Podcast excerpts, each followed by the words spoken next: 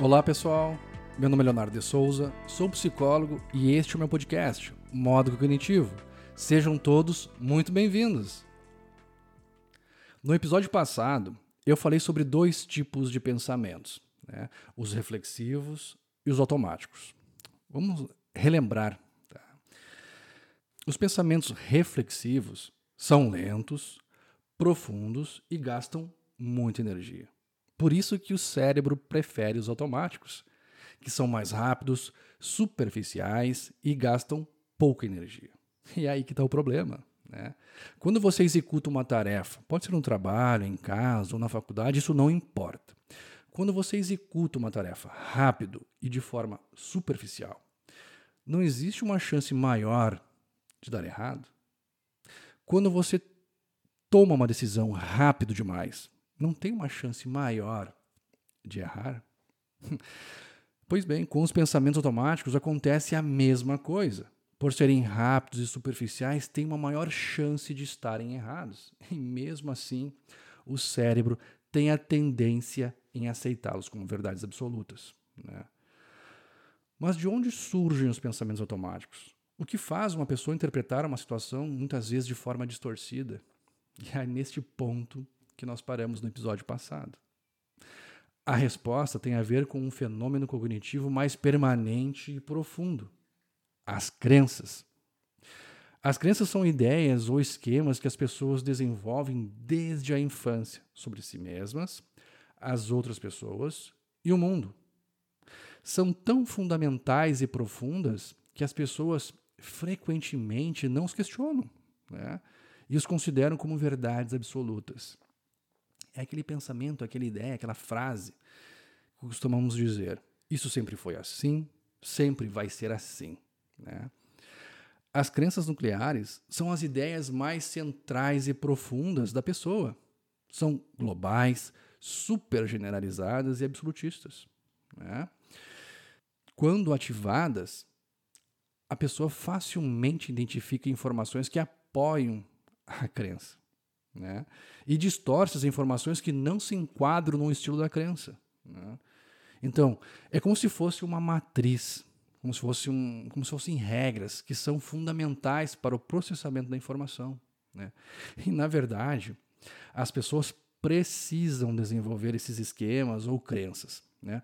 para poder lidar com uma grande variedade de informações que surgem a todo momento. Uma pessoa que tem uma crença com uma regra básica de sempre planejar com antecedência, ou seja, eu preciso me planejar com antecedência, é improvável que ela enfrente uma nova situação sem planejamento. Né? Ao contrário, ela automaticamente começará a preparar o terreno para enfrentar né, é, uma nova situação. E nesse caso, a crença é totalmente adaptada. As pessoas possuem uma mistura de crenças adaptadas, crenças saudáveis e crenças desadaptadas, crenças né, prejudiciais. Exemplos aqui de algumas crenças desadaptadas, prejudiciais, que são aquelas regras, aquelas frases, né, pensamentos que estão ali na cabeça. Eu devo agradar todo mundo. Não sou bom o suficiente. Não consigo aprender isso.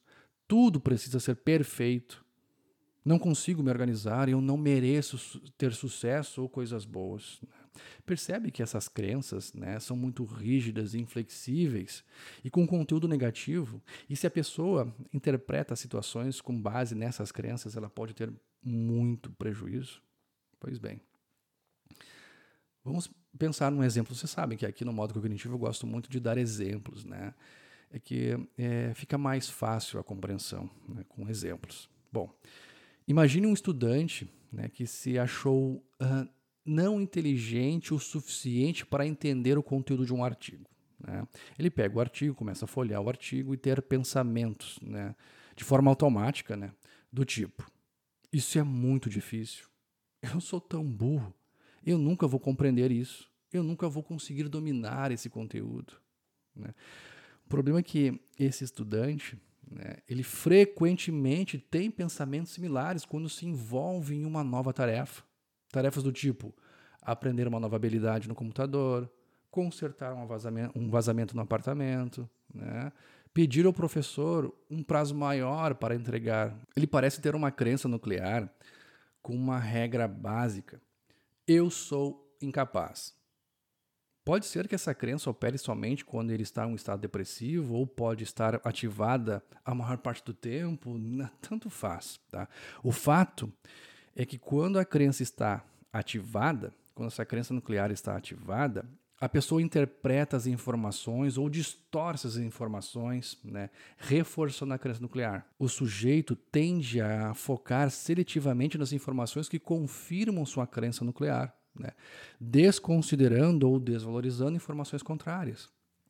Então, o estudante desse exemplo, né, ele não considerou que as pessoas que ele considera inteligentes e competentes poderiam não ter entendido o artigo completamente na primeira leitura.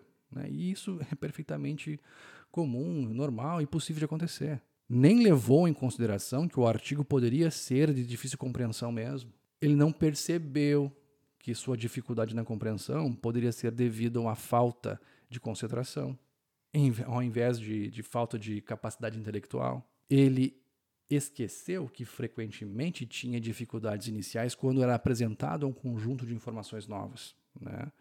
mas que depois ele tinha um bom entendimento sobre o assunto. Ele ignorou esse fato.